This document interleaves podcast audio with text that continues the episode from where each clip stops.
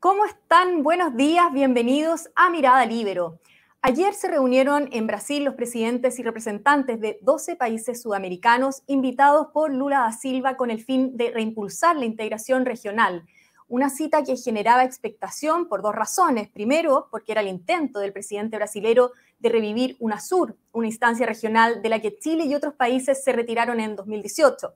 Y segundo, por la presencia del presidente venezolano Nicolás Maduro, a quien no se le había visto en estos encuentros desde el 2020, cuando Estados Unidos lanzó una orden de captura en su contra. Fue la figura de Maduro, y su régimen lo que acaparó la atención, provocando declaraciones incluso del presidente Boric.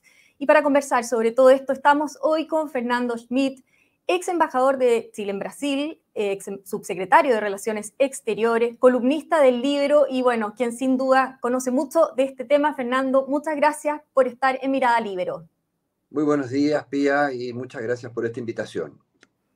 Gracias además porque sé que está en tránsito, así que también por ese tiempo. Bueno, partamos con lo más noticioso, eh, que fue la declaración del presidente Boric, quien señaló no estar de acuerdo con el presidente Lula respecto a que el autoritarismo de Maduro era una narrativa y que no habría dictadura en Venezuela.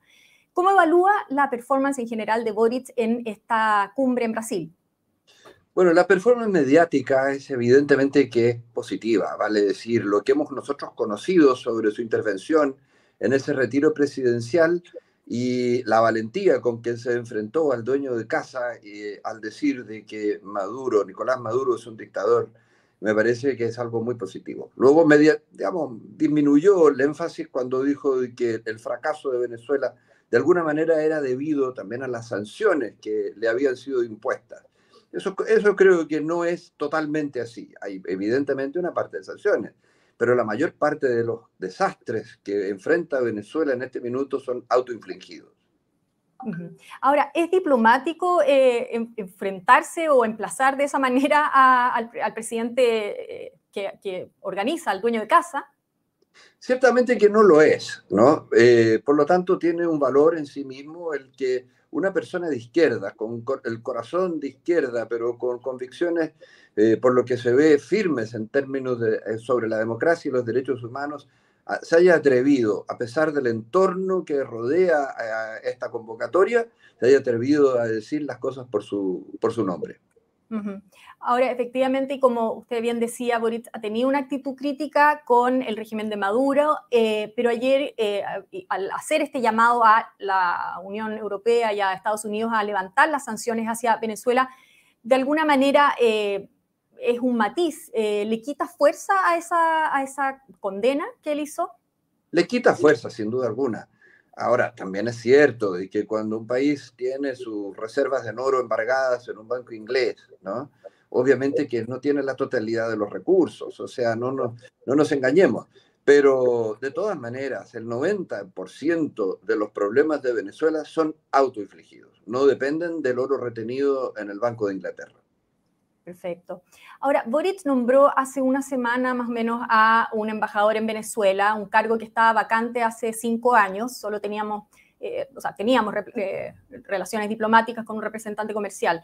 ¿Qué señal da, eh, primero, al nombrar un embajador y segundo, al elegir para el cargo a, ex senador Gasmuri, un político que también fue embajador en Brasil, pero que a fin de cuentas no es un diplomático de carrera?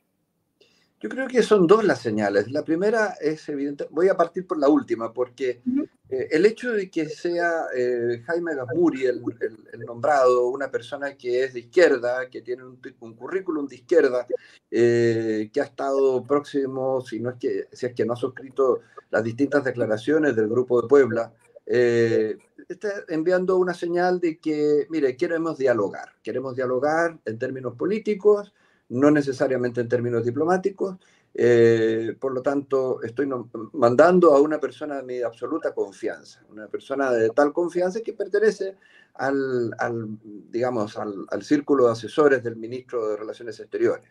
En segundo lugar, creo que eh, evidentemente hay que ser muy pragmáticos, o sea, la relación, nosotros tenemos relaciones eh, a nivel de embajador con Nicaragua, los tenemos con Cuba, las tenemos con China. Los tres países tienen un, eh, un, sistema, eh, digamos, completamente autoritario y, cero respeto por los derechos humanos. Lo, que está, lo, que está ocurriendo con la Iglesia Católica en Nicaragua es absolutamente vergonzoso. Y sin embargo, ahí está nuestra, nuestra representante. ¿Por qué no hacerlo con, con, Venezuela? No tenía, no tenía mucha justificación. O sea, había que, de alguna manera, establecer una vinculación más o menos normal por una razón pragmática cuando se trata de, de, países que, son, que comparten una misma región. Y bueno, perfecto. Em, y en términos generales, usted, eh, Fernando, ha escrito eh, algunas columnas también en el Libro respecto, anticipándose un poco a lo que iba a ser esta mini cumbre en Brasil. En términos generales, ¿qué evaluación hace sobre esta reunión que hubo ayer? Bueno, la primera es que esta reunión fue un fracaso desde el punto de vista de lo que pretendía Brasil. ¿no? Eh, Brasil pretendía de alguna manera relanzar una, una sur con una serie de aspiraciones eh, enormes y esas aspiraciones se vieron muy frustradas en el documento, gracias en gran medida ¿no? a una actitud muy firme de parte del, del presidente del Uruguay. ¿no? Uruguay llegó a la, a, la, a, la, a la, cita en Brasilia con la idea firme de no tolerar eh, ni menciones a UNASUR, ni tratar, y tratar de minimizar el, el, eh, eh, las aspiraciones grandilocuentes que, que, el documento primitivo contemplaba. Es decir, vamos, vamos despacio por las piedras y UNASUR, no UNASUR, digamos, un mecanismo de concertación es necesario en, en la región, pero no es necesario ir con prisa. El documento original, por ejemplo, establecía que en 120 días íbamos a tener resultados concretos sobre cómo impulsar eh, esta concertación política regional, que es necesaria, evidentemente que es necesaria. ¿no? Eh, en segundo lugar, establecía que eh, personas de la confianza de los presidentes de la República eh, iban a ser los que iban a encarnar este proceso de diálogo y de concertación para ofrecer a los presidentes de la República un resultado concreto. Ninguna de las dos cosas se, se, fue aceptada. Es decir, eh, tenemos un documento bastante aguado, eh, que es, es, lo posible, un documento que enfatiza en miles de cosas que a, a, los distintos presidentes se les fue ocurriendo sobre la marcha y por lo tanto no enfatiza en nada concreto, ¿no? Eh, con muchas aspiraciones generales, eh, no establece un plazo, ¿no?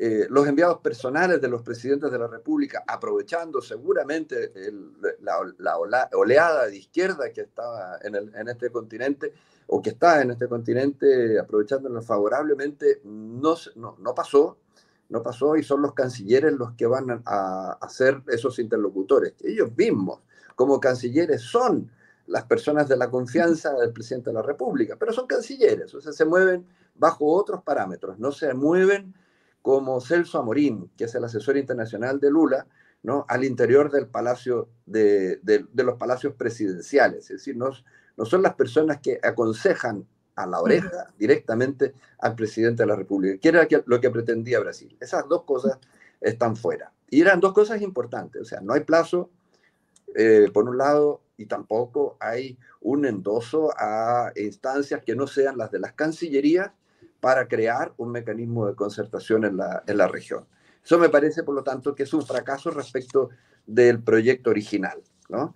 Luego hay, obviamente, elementos diversos, o sea, hay un énfasis en, en, temas nuevos que son de la esencia de nuestro interés, como por ejemplo el tema de, de migraciones, eh, temas como que tienen que ver con la seguridad, con el crimen organizado, y tenemos que tener respuestas colectivas frente a ello. Y eso justamente le iba a preguntar, ¿cómo eh, ve o cómo evalúa los avances de coordinación en esos temas, en el tema migratorio y del narcotráfico, que son los que tan preocupados tienen a nuestro país? Por ahora, mal, digamos, en este minuto hay cero. Es decir, eh, hay un, eh, no, no diré cero, pero, pero es, es, políticamente incorrecto decir cero, porque algo, algo se ha conversado. Pero la verdad es que los resultados han sido muy insuficientes. Lo vimos en la crisis que tuvimos hace apenas un mes atrás, o menos de un mes atrás, eh, las dificultades con que nos encontramos, tanto para el tránsito, eh, los problemas que tuvimos entre Chile y Perú en un momento determinado, eh, los problemas para poder concordar algo, aviones de auxilio de Venezuela. Todo esto pasó, lo que, lo que debería ser una cuestión relativamente rápida y fácil, ¿no? Se ha convertido, se convirtió en un problema. Ahora, esto no es, no es un asunto solo de América del Sur, es decir, estamos hablando de un problema global. Pero en lo que atañe a nuestra región, no tenemos mecanismos de coordinación adecuados. Eso yo le iba a preguntar, porque por la experiencia que usted tiene también en este tema, eh, ¿no le parece natural que, que demore tanto, em, que demore en el fondo estos procesos de coordinación? Usted dice, debiera ser algo muy rápido de solucionar.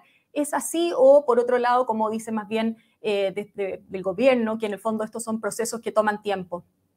Cada país tiene sus propias lógicas, o sea, países vecinos nuestros dejan a ciudadanos que quieran, eh, por distintos mecanismos, inclusive algunos de la corrupción, ¿no? Eh, dejan a, los, a, ciudadanos extranjeros, incluso a los propios, en la frontera con Chile con el objeto de que, de que crucen. No digo que sea el gobierno el que lo haga, pero sí es, son, son elementos del Estado los que intervienen a veces en, el, en, en, en colar eh, personas por las fronteras ilegalmente hacia, hacia nuestro país.